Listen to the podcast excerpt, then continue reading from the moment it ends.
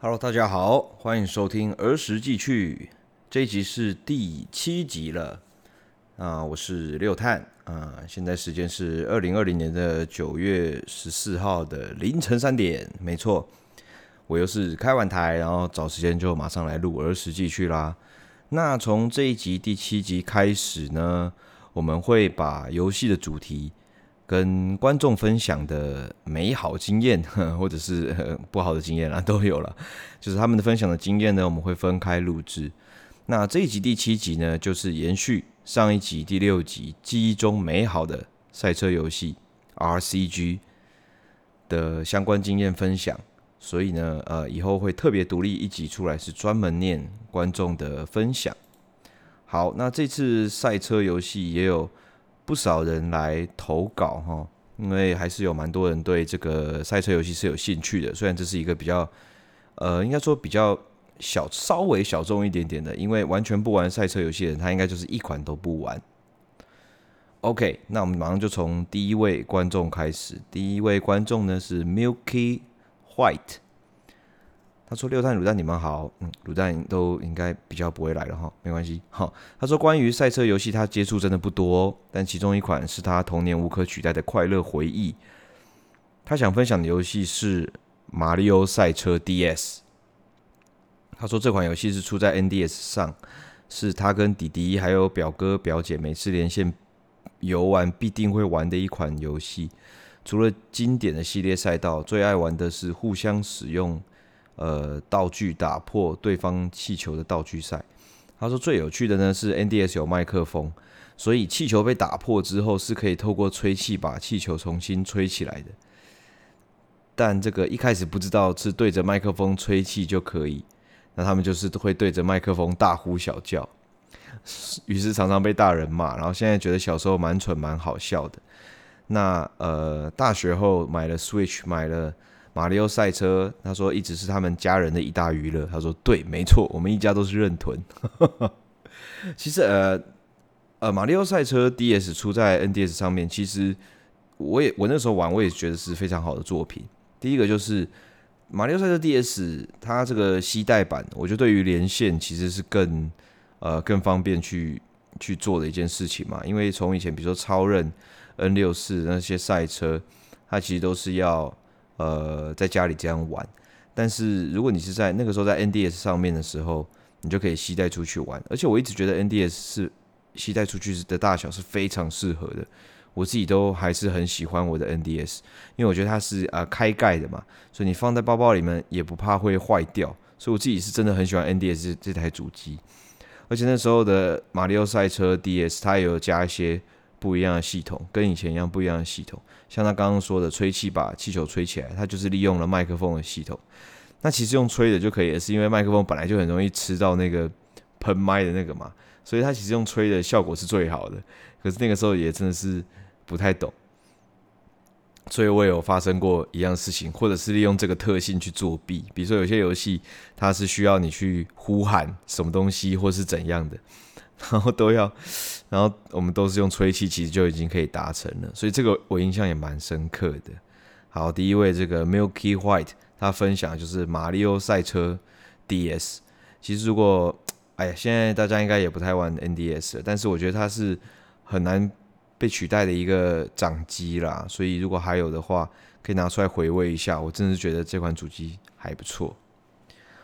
OK，下一位呢？下一位叫做费拔，他说：“六探大大跟参哥大大，你们好。”他叫费拔，年纪应该跟两位差不多。身为忠实的儿时记趣听众跟实况的潜水观众，儿时记趣系列真的很有趣，每集都反复听了几次。之前都刚好错过，这次终于有机会可以分享一些些回忆中的游戏了。他说：“第一款要分享的是在 DOS 平台上的《疯狂大飙车 Mega Race》。”他说：“第一次在国小同学家玩到，后来就直接把游戏借回家安装。它是一个科幻背景的赛车游戏，在不同的星球上的赛道比赛的死亡游戏。游戏里面有个真人主持人，本名叫做 Christian Eriksson。那游戏里面饰演的角色叫做 Lance Boyle。那有其他对手的车子出来会出来干扰，不过车上都配有机关枪，可以打爆他们。”前几年拿出来回味的时候，录影上传到 YouTube，录下来的影片还被 Christian Eriksson 本人转推，当时真的超级开心，也觉得超酷的，算是人生中一个奇妙体验。哇，很酷很酷，这个真的哦，很很感动哎，很酷。他说第二款是《极速快感二》，当年是 PC Home 杂志送的附录。而且是完整版本的游戏，有收录真实的引擎声音，还可以切换第一人称的驾驶位位置视角。然后车子是当年的梦幻超跑法拉利 Ferrari F 五零，然后福特 GT 九零、迈拉伦 F one 等等。当年玩到真的很震撼，也成为极速快感系列的粉丝。还有五代保时捷的荣耀，整个游戏都可以驾驶不同时代的保时捷。然后九代的全民公敌。可以开各式超跑，可以自由改车。其他像是玩玩命山山道、卧底风云、超热力追击跟亡命天涯，也都陆陆续续的破关，但就没有当初玩起来的感动。哦，我自己也有玩那个全民公敌，全民公敌应该是个 Most Wanted 吧？那个也是，好像就是就是在 Underground 之后的那个时候，我也是在国外，所以我都有买。对啊，那其实呃。我一直都觉得极速快感是很很好玩的爽 game。老实说，它就是介于这个爽 game 跟真实中间。它的真实呢，就是来自于它车子的版权嘛，好不好？财大气粗，我们 EA Games 就可以买到很多真实的车子。对啊，那不管老实讲，你的游戏做的多拟真，那其实你买不到真车版权的话，就是少了那一味，你知道吗？少了那个味儿。所以我觉得，但是它因为 EA 的那个。极速快感系列其实又呃没那么没那么拟真啊，就在在赛车上这样，所以我就觉得他是抓在他他们一定可以做的更拟真，但是拟真就是别的战场要打了，所以他不如就是哎，他的特色就是购买到很多真车名车的版权，然后做成游戏，所以我觉得没错，极速快感我也算是蛮喜欢的啦。啊，这一位他还说，最后他有沉迷了一阵子的头文字 D 街机四代，玩到后来的八代，缴了很多学费，还特地去朋友家借方向盘来练甩尾跟水沟盖跑法。他说：“以上就是想要分享的赛车游戏经验，文笔不是很好，请见谅。很高兴有这个 Podcast 频道，祝两位游戏玩不完，也祝听众越来越多，Podcast 节目越做越顺利，也期待下一次儿时继续的主题。”好，谢谢这个费爸。费爸玩的游戏其实跟我差不多，除了第一个这个 Mega Race 我是没有玩过了，在 DOS 上面我是没有玩过赛车游戏。不过是感谢你的分享啊，也希望你之后如果有玩其他游戏类型，也欢迎再跟我分享。好，下一个是威廉，好，那个 他说六探您好，听到赛车游戏想到小时候玩的只有两款，第一款是电脑的风火轮赛车。当时是在小学小学一个电脑安亲班，一个礼拜只有周五，在写完作业的时候可以进电脑教室玩。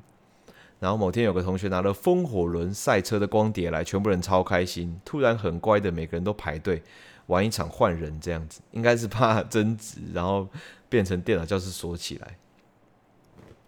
他说：“呃，忘记有没有对战，只记得大家都想办法顺玩顺跑整圈就很开心了。”虽然玩了好一段时间之后，就出现 N 六四模拟器玩明星大乱斗，全部人就跑去玩那个，然后从来没有人赢过第一轮破完后的胖丁。第二款是 PS One 的暴走兄弟，印象中当时 PS One 大家都会买一堆盗版片，暴走兄弟就是一直想玩，但都会读不到片，直到某次偷偷玩的时候读到了，结果发现对话超多，好不容易跑了一次，就很开心的没有再开过那款了，超怪的记忆。小学时期印象蛮深的赛车就这两款，再来就是马里奥赛车跟跑跑了。但这两个应该会很多人聊，我的就先这样了。风火轮赛车应该是那个 Hot Wheels，我自己是很喜欢玩具，但是我是我真的没有玩过 Hot Wheels 的游戏。那 PS One 的暴走兄弟算是非常经典啦，因为那时候很红啊，暴走兄弟就是四驱车，它在不同的时期有这个。不同的，它其实很很有点怎么讲？它是一一阵一阵时期的。那我我小的时候，最小的时候看的那个呃轨道车啊，轨道车的这个作品是冲锋四驱狼。那在那个时候，轨道车就红过一波。后来国小的时候又有暴走兄弟，哇，那个时候应该是台湾最红的时候。所以暴走兄弟那时候出游戏，其实很多人都有玩，因为大家多多少少都有接触过轨道车，尤其在台湾，其实轨道车算是很夯的。在那个我们那个年代的小时候，其实非常夯，非常多轨道车店。然后这个这个 PS One 的版本，我记得它有重现很多那个，因为暴走兄弟里面最最夸张就是一堆那些怪绝招嘛，那那个 PS One 都有去重现那些绝招。然后呢，你要算一些时间开招啊，算是蛮蛮特别的竞速游戏啊，是轨道车为主题的，所以我觉得很，我也我自己对那款印象也很深刻。这样子，好的，感谢威廉的分享。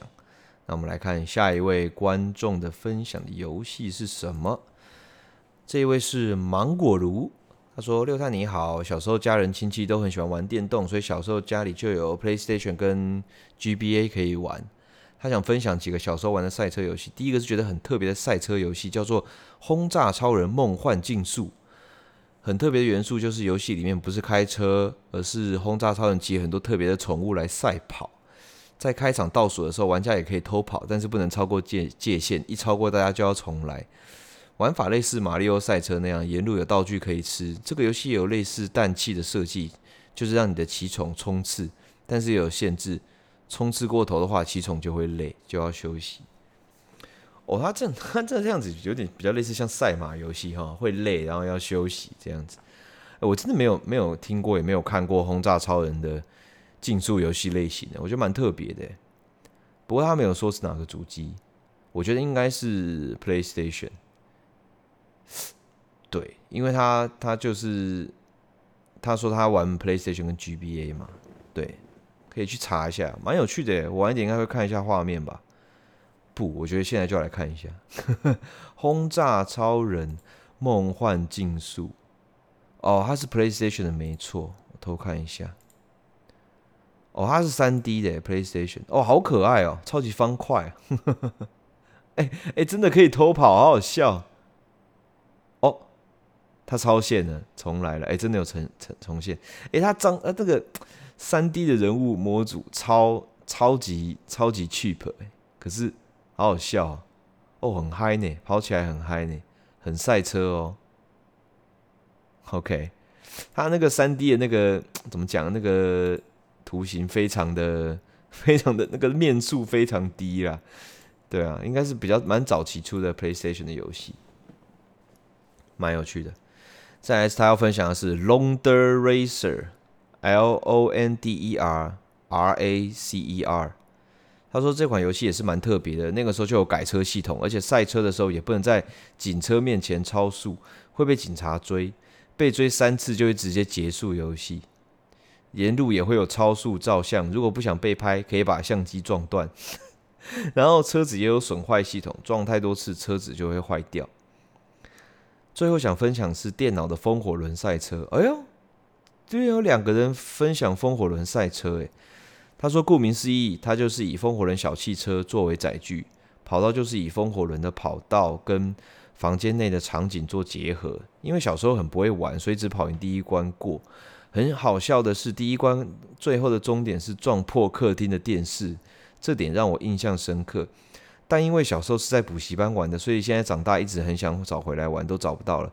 哎，等一下，等一下，刚刚上一个威廉也是在补习班玩，现在现在是怎样？那个年代全部的补习班都流行玩风火轮，还是你们根本就是同一个补习班？该不会可以认清吧？傻眼呢，好不好？威廉跟芒果炉，你们这个自己在我的 Discord 里面这个认清一下好不好？该不会是同一个补习班吧？不然不然也太巧了吧？两个人都玩风火轮赛车，傻眼！如果你说有排队的话，哇靠，那你根本就是 两个同一个同一家补习班，好不好？真傻眼哎！你们真很夸张。OK，好，感谢芒果炉的分享，分享了这个《轰炸超人梦幻竞速》，然后这个《Londer Racer》，感觉也蛮蛮酷的。来 Google 一下画面，好，《Londer Racer》，然后还有风火轮汽车。哦，你们这样讲。风火轮汽车让我很好奇，到底是怎样？哎，怎么那么酷？好，下一位是 Darkia，那六探你好，鲁蛋你好，挂号如果在的话，我是来自香港的观众，因为我比较年轻，所以本来想说我人生第一款赛车游戏就是 NDS 的 Mario Kart，就太普通了，最后决定说说湾岸。OK，他说小时候因为头文字 D 对日系车很有兴趣，但不知道为什么香港很少电动厂进这机台，所以只能玩湾岸。香港的电动厂有年龄限制，十六岁，所以我玩的时候已经是五 D 叉这个版本了。平常去玩都是考试之后跟同学一起去，现在想起来满满回忆。然后在这段时间也认识不少朋友，虽然去外国读书之后比较少联络，不过回来的时候他们去也会叫我去，这就是对湾岸的回忆。然后他说也谢谢六探有做游戏的 podcast，希望我继续努力。哦，五 D 叉已经是蛮新的，我最后一次碰。那个湾岸已经是三 D 叉 Plus 了，所以跟你离了有一段有一段距离了。不过我我蛮我倒是蛮惊讶的，原来香港是比较多湾岸，比较少头文字 D 的。不过湾岸我在我玩的时候，最主要最常玩的时候是在国外，的确在国外的时候，真的很多香港玩家玩湾岸。但是但是头文字 D 也是很多人，头文字 D 蛮多老外会玩的，但是也是很多香港玩家。很多香港玩家玩街机游戏都很强啊，在国外的时候，我印象也蛮深刻的。好，感谢你的分享，感谢感谢。下一位是这个，他说：“嗨，六太你好，我是 Downforce，或者叫我动赏也可以。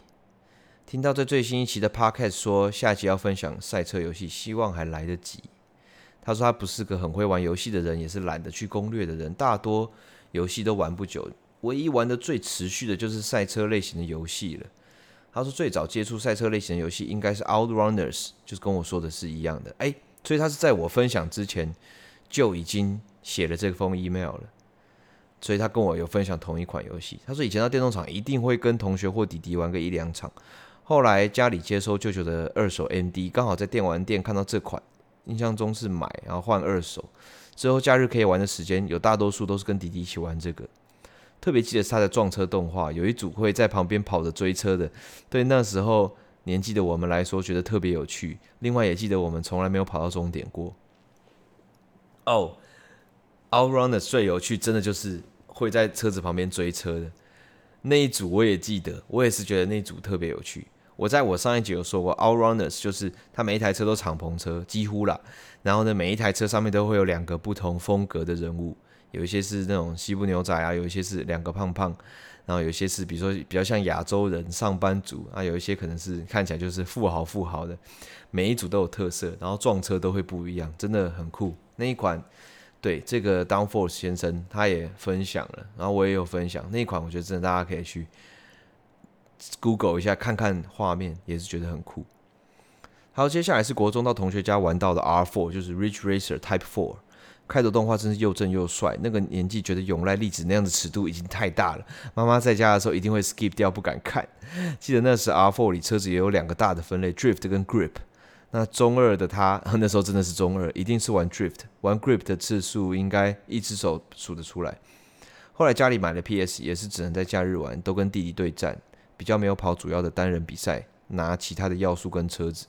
后来有另外一个狂人同学拿全车的存档，里面有一台车是 Pac-Man，想起 PS 的记忆卡也好怀念。那时候没有什么游戏彩蛋的概念，所以看到的时候觉得它超酷的。没错，R 四其实也是非常经典。我本来有想要在里面讲 R 四，但 R four，但是其实 R four 我我不算玩的太多。我跟这位分享的朋友差不多，也是跟人家就对战，我并没有跑主要的单人比赛。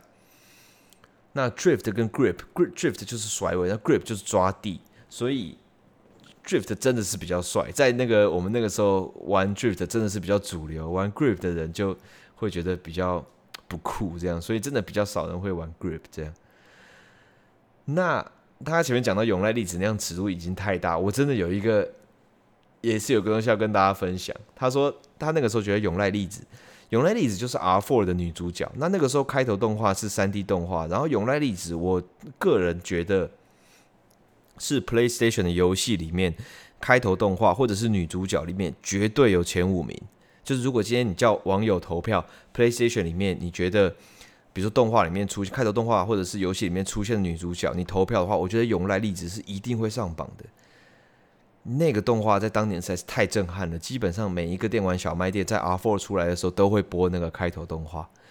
如果你们现在去 Google，然后去 YouTube 找 R4 Ridge Racer R I D G E R A C E R，然后 Type Four 就是 R 四了。你可以查 R 四 Opening 之类的，你就可以去看到永濑粒子超级漂亮，穿一个凉鞋，然后在路边好像脚扭到还是干嘛，然后鞋子就坏掉了，然后在路边这样子很可怜。然后我们的车只在它是它是融合那种竞速，那一台车在疯狂在竞速，然后一边是缓下来，就是一个。很可爱女生在走路，然后最后两个人交错这样子，就是我们的车飙过去，然后他就看我们的车这样过去，然后就进动画了，这样就进游戏了。哦，印象超深刻。他说妈妈在家的时候一定会 skip 掉，不敢看。我跟你讲，我妈妈一模一样。我妈妈还在以前，我印象超深刻。那个时候他看到我的游戏光碟，一个是 R4，因为 R4 的光碟，它那个。呃，封面应该是黄色的，然后就是一台车，其实没什么问题嘛。可是 R4 在那个开场开台开开场动画就是有永濑粒子那样，然后那个时候就刚好在看那个动画，然后我妈就这样子随意看一看，然后又又在又在看到我的光碟片摆旁边摆的是那个太空战士八，那太空战士八的那个封面是有一个是那个女主角，整个都是女主角的脸这样子，然后她就问我说。这些是不是都是色情游戏啊？然后我那时候就很火，说什么色情游戏呀？因为我那时候是，我那时候很很很很清纯，很正直，我也不太碰什么色情的东西。然后听到我妈这样污蔑我，我就很生气，这样子。然后说要不要我全部开给你看，这样子生气。总之就是这样，我也是跟大家分享一下。好，这位这个 Downforce 后面还有分享很多。他说之后就是 PlayStation 上面的 GT，就是 Gran Turismo Two。那他说他第一次接触到这么 hardcore 的赛车游戏，但是就是非常重他的口味。那时候他家里的 PS 手把都是便宜的无类比全按钮。我跟你讲，大家 Play 跟你讲 PlayStation 最早的摇杆，虽然跟 PS Two、PS 三按钮部分都一样，但是最早的 PlayStation 其实是像一根狗骨头，它是没有类比的这样。所以他就说。他那个时候的 PS 手把就是比较便宜的无类比全按钮，所以他没有办法含油门或是刹车，方向盘也无法固定一个角度，需要维持不是全开全刹就是打到底，所以当时都是不断的点放点放来微调，然后他在那个条件下还是拿了国内 B 到 A 驾照全金杯。我跟你讲，我没办法玩 Gran Turismo，因为我每次考驾照我真的会睡着诶、我真的会睡着，因为那要很很精细的操作，然后你一直失失误失误就考不到，失误就考不到，哦，真的会很气，然后又很重复，然后又不是很快那种爽 game，我真的会睡着，所以我一直觉得会玩 Gran Turismo 的玩家真的非常厉害。然后他说他之后有很长一段时间都没有主机，所以 GT 三 GT 三开始就是 PS Two 了嘛，所以他只有在他只有 PlayStation，他说他 GT 三四五六都只有到朋友家玩。直到他有了这个 PS Four，买了 GT Sport 才狂玩这样子。他说，但是他也是单机流，玩到驾照挑战环赛到全金而已，是个没有排位的玩家。看，那你也是非常厉害，我觉得真的很厉害，很狂啦，很狂很狂。GT 的玩家我真的觉得都非常厉害，因为他就是要真的要很微操了。GT 也是，我觉得就是你你真系的一个一个一个里程碑，也是一个。历史上真的是应该要留名的一个你真系的这个游戏，非常厉害。接下来是大学时玩 EA 出的 F1 Challenge 九九到零二，当时那款已经出一段时间了。然后大学时跟班上一个一起看 F1 的好同学一起玩，后来也因为玩这款游戏，在网络上认识了很多好朋友，一起练车，一起小比赛，也会一起跳到下一款赛车游戏。这群网友一直到现在都还有联系，从 MSN Messenger 到 PTT Two 群组到 Line 群组，也都会一起玩游戏，不一定是赛车，也会聊聊时事，讲讲干话。哦，我觉得这种真的感觉是最好，而且那就是真的是最好的回忆，有一群同好这样子。他刚说的下一款赛车游戏就是 N Factor，他说。开始玩 N Factor，让他对赛车游戏有更新的认知，更 hardcore。车辆需要非常细腻的操作，他也是在这个时候买了类比手把。然后后来他买 PS4 的时候，又升级成方向盘。他说 N Factor 里啊 R Factor 啊，对不起，我一直念错，是 R Factor。R Factor 里车辆可以调整的设定更多，也有很多高手自制车子的模组跟赛道可以下载，光练车就花超多时间。同一个赛道跑几圈调设定，看时间有没有进步，不断重复，但还是赢不了那些变态的朋友。虽然跟朋友的差距蛮大，但还是喜欢玩跟自己比赛，因为赛车游戏要评断自己有没有进步，非常直接，没有模糊地带。撇除遇到其他车近身肉搏捉对厮杀，在没有其他车影响的单圈下，秒速快了就是快了，啊多描述多了就是慢了。这样，那时候可能一整个月都在都在同一台车、同一个赛道在跑，也不觉得腻。那挂号现在的我应该会腻。我觉得在比较年轻的时候玩游戏，真的会比较 hardcore，也很会愿意做一些很现在觉得哦好浪费时间的事情。但是我觉得那就是那就是屌的地方。小时候屌的地方，现在就越来越素食这样，所以其实像以前那样很 hardcore 的玩一场玩一款游戏，其实就就不一定。当然，现在也有很多游戏会让玩家有很多游戏时数都呃放进去，但是我觉得那是因为现在的游戏企划比较会写，让大家就是粘着度高了。因为现在比较呃比较多选择，真的要拉住玩家的心，你就必须要做一些。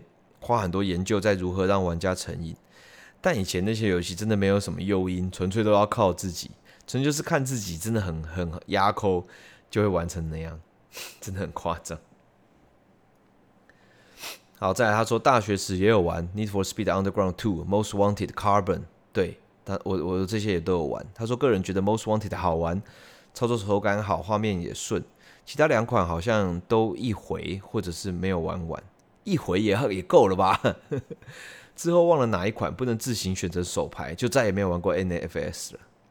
NFS 还是偏爽啦，就跟我刚刚说的一样。他说后来不管是偏娱乐或是模拟的赛车游戏都喜欢，但也不是真的玩的很多。娱乐的像马车吧、GTA 五里面的赛车，模拟类的像是 Assetto Corsa、GT Sports，甚至卡车模拟。他说，但这些都不在儿时或不在赛车游戏的范畴，就不说了。谢谢六探开启了一个契机，让我去回忆，甚至搜寻以前玩的游戏资讯。现在回想，真的是很怀念。非常喜欢六探的 Podcast 内容，祝福六探在各个平台和主持节目的人气持续攀升，继续产出好玩有趣的内容。还有二三零零商品。好，Best regards，Downforce 张。谢谢 Downforce 分享这么多。我觉得 Downforce 真的是非常专业的，应该是专门的赛车游戏玩家。我也很谢谢你跟我分享。这么多，因为我其实不算是玩过非常多赛车游戏的人，但是你讲的东西，我很多也觉得可以替你感同身受了，也感觉到你那个时候的回忆，跟那个时候的乐趣，跟压扣练车那种过去。谢谢你的分享。好，最后一位，最后一位，他说他叫曾汉，他非常喜欢听聊天，我们聊天，好，因为儿时记趣也回忆起不少小时候玩过的游戏。这是想跟两位分享记忆中念念不忘的竞速游戏《街机头文字 D 三》。他跟我一样也是玩 D 三呢，D 三玩最凶。开始接触头文字 D 是从电视上播的动画版，跟我一样 AXN 台，觉得当时车子用 3D 动画呈现非常前卫，剧中的歌曲也是令人印象深刻，直到现在听了也非常热血带感。某天在电玩游戏场看到头文字 D。头文头文字 D 三的街机，兴奋到不行，兴高采烈的我马上投了代币，选择 Toyota 的 A 一八六，立马选了第一关妙意，直接秒电阿树。在玩的途中，身后一位大哥哥忽然在我玩的机台上面插了张卡片，上面还有头文字 D 的插图。当时不知道插卡片是什么意思，就没想那么多，继续玩我的。玩完之后，好奇问大哥哥怎么获得卡片，大哥哥就说想买啊，我教你啊。这时我才知道卡片是要在机台里面买。一张卡片只能登录一一台车种，当然第一台就是 A 一八六啦，直到现在都非常宝贝那张车卡。之后有认真玩一段时间，会针对喜欢的山路去练习，也会到台湾论坛头文字 D 版去爬文，还顺道得知了秘籍，可以叫出隐藏车种藤原文太的 GC 八 V。哦，你不讲我都忘记 GC 八 V 是要用秘籍，我都忘了耶。谢谢你帮我这个回忆，因为。不用不用秘籍，你只能叫 GC 八，那你不能叫出这个藤原文太改过的 GC 八 V。他还给我秘技：升档六次，退档两次，踩刹车按 View Change。哦，天哪！他说版里的玩家都非常有爱，会分享自己的最佳纪录影片，或是制作教学影片。最可贵的还很用心的剪辑，狂一点的还会自己创作脚本剧情剧情。现在想想，根本是当时的 YouTuber。我跟你讲，是真的。那个时候，像他是台湾论坛嘛，像我那个时候玩头文字 D，我在国外，我是爬那个游戏基地的头文字 D 版，那个时候也还没有 YouTube，或者是 YouTube 超早超早了，可能还没，我记得是还没。那那个时候大家分享的影片，可能都是用一些网志可以上传影片，可能有人是无名啊，可能有些是呃 Blogger，或者是其他那些就是可以上传影片的地方，更有一些人是直接把它压成超小超小超小的影片档，可能就几百 KB，然后把它上传到。这个网那个网络上，就是有一些论坛，它可以附档，这样，然后你就去下载，然后看的解析度根本就是一四四 P 以下，你知道？然后呢，你就看，可是你就只反正就是大概看，你就是知道，你就凭文字去看，说他是开什么车，然后他是他是改什么改，然后他几分，然后他跑几秒台这样子，然后你看那个超级模糊那个影片，你就直接只就是看个大概他的路线图，他的进退档，大概就这样子而已。对，所以他分享的这位真汉分享的我也非常有印象。他说看了神人的打档技术之后，就这个练起了当时屁孩必考的打档技术升降档。因为游戏机制的关系，越高的档位转向越不足，因此利用退档让转向提升。为了不掉速度，要马上升档。这时候车子的后轮就会有打滑的效果，就更好入弯了。当时也拍下了一段跑赤城下坡的影片，只是后来整理电脑资料也删掉了，想想好可惜啊。这个升降技我也有练，但是我的车比较用不到。但是基本上后驱的那些后驱的车子，每一个玩家都会练。那个时候在国外，好像香港玩家好像叫他擦胶，或者是总之就是，他就就是跟这位分享的这位。听众讲的一模一样，就是他说游戏机制的关系，你你升降升降升降，就是啪啪啪啪，可能就这样三四次，然后呢后轮就会打滑，所以你就是在，因为正常来讲，你可能一台车你想要甩尾，在游戏机制下面，你真的要入弯之后，可能退档或者是放油门，然后再硬打硬打硬打方向盘，它才会。它才会去开始打，开始甩尾，就是才会去失控嘛，然后才会开始甩尾。可是如果你用这个擦胶的话，你是可以在进弯前的直线就已经开始让你的车子倾斜，所以你可以就是更快的入入弯，然后就也不用降降更多速，然后你也可以直接就出弯。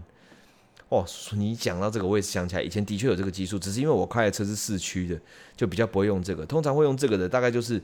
比如说那种开开八六的，开八六的是最会用这个，因为八六那台车在 D 三里面，就是你如果开得很好都没撞的话，它真的是很快的一台车，超级快。可是你只要一一一碰到，你一直一有失误，你就会超级慢，加速也慢这样子。所以它是一个技术含量非常高的车，可是它是很好甩尾的一台车，尤其是使用这个升降剂之后，它整台车就是抹了肥皂一样，就是咕溜出去。我现在讲，如果曾汉勇回来听的话，他一定也非常感同身受。八六就是这样子。后来呢，他有这个，他有提到说，之前在机台上面插卡片的动作，那就是排队的意思。那那个时候，呃，头文字 D 人气真的是巅峰，但是要玩的人实在太多了，所以才会发展出在机台上面插车卡，慢慢排队这样子。后来上了高中，因为学业的关系，渐渐退出了。毕竟玩街机还是挺烧钱的，但喜欢头文字 D 的心情是不变的。最后，谢谢六探与卤蛋看完我的分享，然后他还附上当时服役的车卡哦，我也好怀念哦。而且他的他他有附上这个车卡的照片，我我我我我我分享这个照片之后，在在我在 Twitter 上面分享这张照片好了。他的这张 D 三的的卡面是大家最想要的，因为那个时候。买买买卡就是随机出卡嘛，就是说一台车一张卡。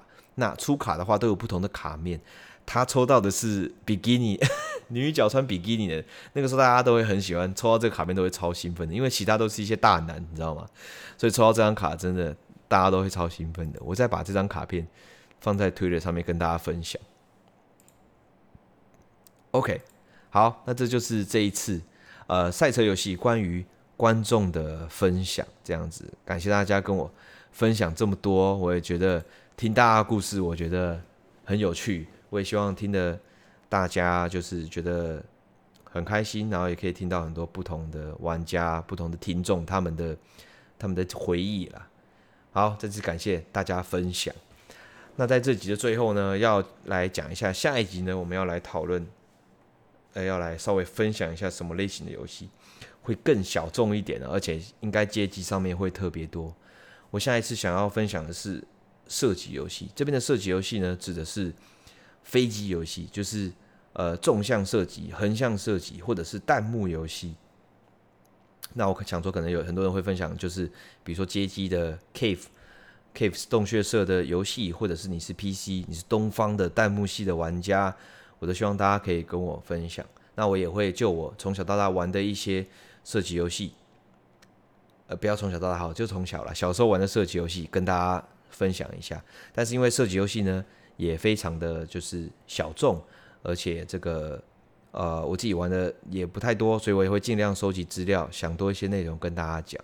那如果大家喜欢或者是有什么射击游戏的经历，就算是一两款也好，都欢迎跟我分享啦，好不好？的，那第第七集就感谢大家了，谢谢大家的分享哈。我看到大家的故事，其实我真的觉得很开心。我做这个节目，其实最开心就是这件事情。除了我自己在回想的时候，我会去查很多资料，然后看到很多东西，然后涌出满满的回忆。然后呢，看了观众的分享。也有人跟我说，他也是回去找了，然后就自己又找到满满的回忆。这就是我的儿时记趣，我最我觉得最最令我开心的地方。好，那这集就到这边了，真的就到这边了，感谢大家，那我们下期再见，拜拜。